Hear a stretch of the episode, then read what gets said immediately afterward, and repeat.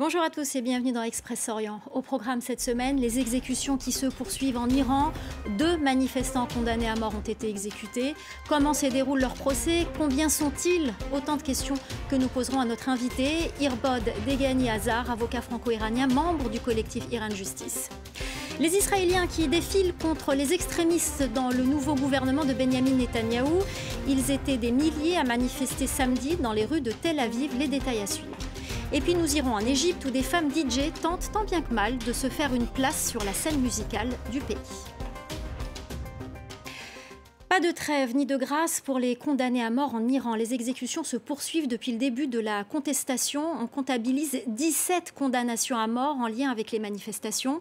Ce samedi, deux jeunes Iraniens ont été exécutés, reconnus coupables par la justice d'avoir tué un paramilitaire lors des manifestations des derniers mois.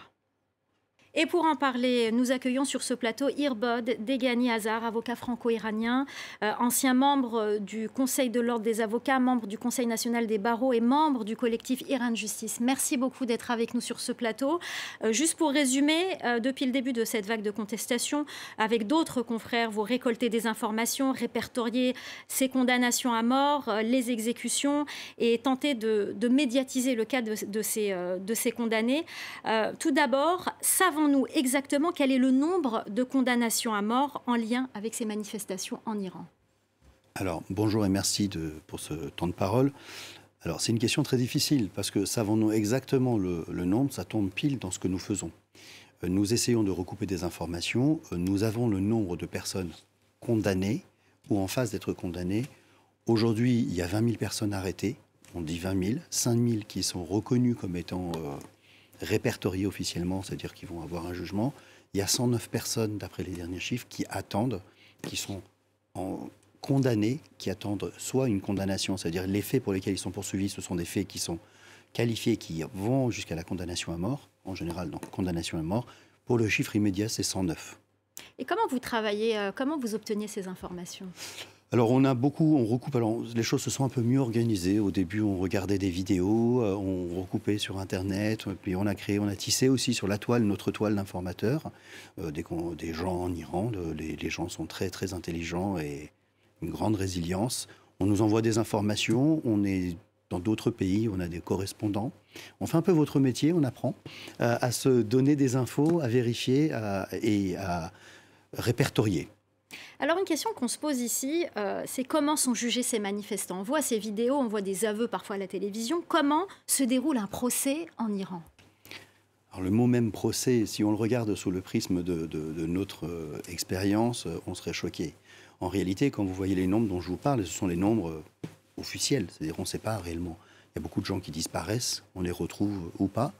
donc euh, c'est des c'est des audiences euh, tribunal révolutionnaire qui passent 50 euh, par 50. Après, alors on fait passer les gens après avoir torturé pendant un certain temps, le temps qu'ils avouent. Ils n'ont pas le libre choix de leur avocat. Et quand un avocat prend le risque, parce que c'est un vrai risque pour lui, d'aller défendre quelqu'un, il a soit pas l'accès au dossier, soit pas l'accès à son client. Et en plus, il risque lui-même d'être confondu avec son client et de se retrouver lui-même enfermé, arrêté, avec des pressions sur sa famille.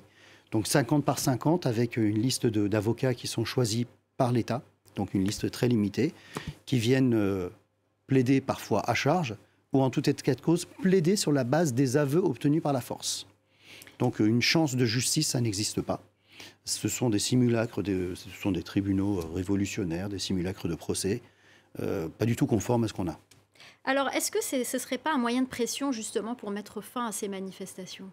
Bien sûr que si, bien sûr. si on fait des pendaisons sur place publique au long des grues, euh, si on montre des, exactions, c'est pour faire pression. C'est pour faire pression sur la population, pour dire attention, restez chez vous. Et puis on fait aussi une pression directe sur la famille. Euh, sauf qu'on fait une pression directe sur les proches, euh, sur les avocats, sur les journalistes. Donc on fait pression dans tous les sens. Ce qui est assez extraordinaire. Y compris sur les médecins qui soignent les manifestants. Y compris sur les médecins qui soignent les manifestants, qui eux-mêmes se font arrêter. On peut même, euh, on a l'exemple euh, d'un médecin, d'une jeune femme qui, parce qu'elle soignait, a été euh, oubliée pendant quelques jours et retrouvée morte après des tortures, des. Alors, vous le disiez tout à l'heure, vous avez un réseau d'informateurs sur place, vous récoltez des informations sur euh, ces violations euh, des droits de l'homme. Quelle est la finalité de tout cela? Est-ce que c'est tout d'abord pour médiatiser euh, le cas de ces détenus ou c'est à une finalité un peu plus long-termiste, j'ai envie de dire? Est-ce que vous, par exemple, vous comptez faire poursuivre, monter des dossiers pour la Cour internationale de justice ou la CPI pour faire poursuivre certains dirigeants iraniens devant ces cours internationales? Alors, je vous cacherais si je vous disais que dès le début, on savait exactement où on allait et comment on y allait. On a déjà commencé à qualifier les faits, à rassembler les informations. On est une vingtaine de confrères ici, et puis on a un peu partout dans d'autres pays, on s'envoie des informations, comme je vous disais. Et on a différentes voies judiciaires, différentes actions possibles envisageables. Tout ça, dans un premier temps, l'objectif, c'est de ne pas perdre, cette fois-ci, l'information et l'historique pour qu'un jour, si on a l'occasion et l'opportunité, on puisse porter ces affaires et rendre justice aux gens. Mais en attendant, les, les oubliés, c'est les condamnés. Donc en attendant, on porte leur voix. On porte leur voix et en même temps, on prépare des dossiers. Si demain, on arrive à faire inscrire euh, l'organisation euh, des gardiens de la République euh, sur une liste d'organisations terroristes, alors oui, on pourra prétendre aller plus loin et pouvoir engager. Il y a l'extraterritorialité, y compris en France pour certains cas.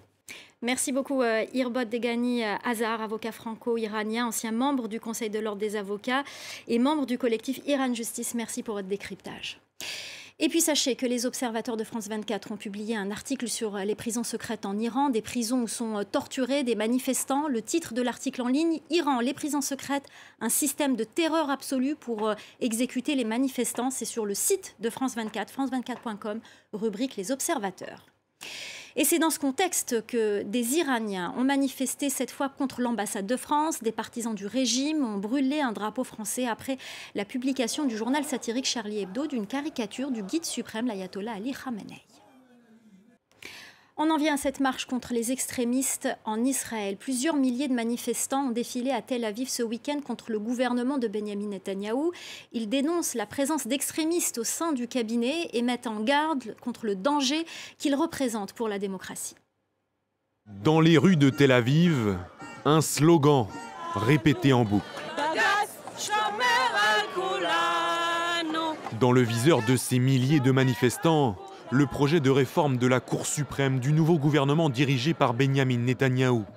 Il prévoit la possibilité pour le Parlement d'annuler une décision de la plus haute juridiction en Israël. Nous ne voulons pas sentir que notre démocratie disparaît, que la Cour suprême va être détruite. Nous voulons que le gouvernement soit sous contrôle. Autre inquiétude des manifestants, le sort des Palestiniens et le traitement de la communauté LGBT menacés par les ultra-orthodoxes. Bien sûr que les gens ont le droit d'avoir des opinions différentes, mais nous devons protéger les institutions qui défendent ceux qui subissent des discriminations. Dans cette vague de protestations, une figure concentre sur elle tous les mécontentements, Benjamin Netanyahou, revenu au pouvoir malgré sa mise en examen pour corruption. Nous allons vers une dictature à cause d'une seule personne qui veut éviter un procès. Les manifestants espèrent voir un large mouvement de contestation prendre forme pour protester contre le gouvernement le plus à droite de l'histoire du pays. Direction l'Égypte, un pays conservateur qui compte de plus en plus de femmes DJ, des artistes qui tentent de se faire une place sur la scène musicale égyptienne. Mais vous allez voir que les obstacles sont nombreux. Ashran Verdian. Pantalon moulant, crop top et coupe à la garçonne. Dans ce restaurant au bord du Nil, DJ Yasmine Selectress fait vibrer la jeunesse branchée du Caire. Elle est l'une des rares femmes DJ dans un pays où les droits des femmes sont encore limités et où les discriminations, voire même les violences à leur encontre, sont légion.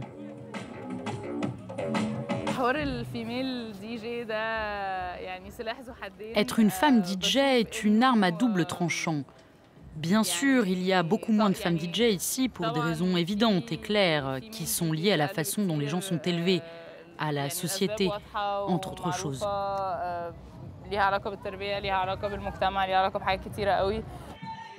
Face à DJ Yasmine Selectress, un public mixte qui mêle les genres et les classes sociales. Une frange de la jeunesse qui voit d'un bon œil l'arrivée de femmes DJ sur la scène musicale égyptienne. Je suis venu spécifiquement pour Yasmine. Je ne vois pas de différence entre les hommes et les femmes dans ce domaine.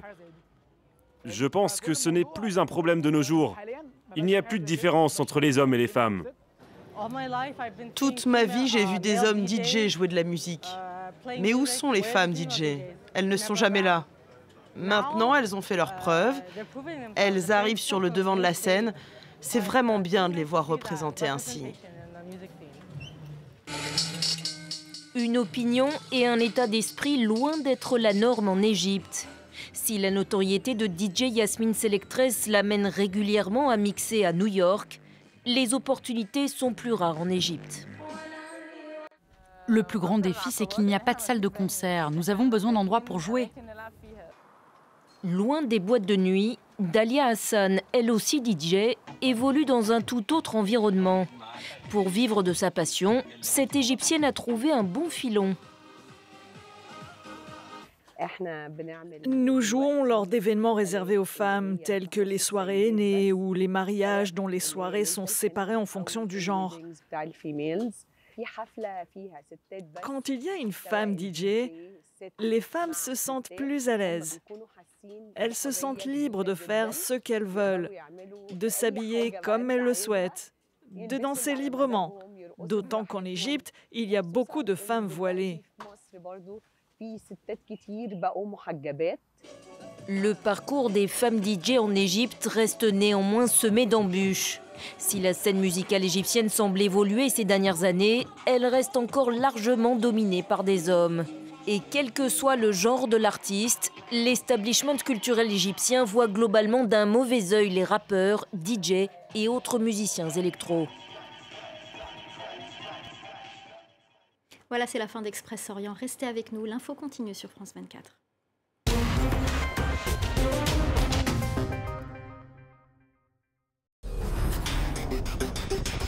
Du Grand Nord canadien jusqu'à Ushuaia, toute l'actualité politique, économique, culturelle et sociale du continent américain.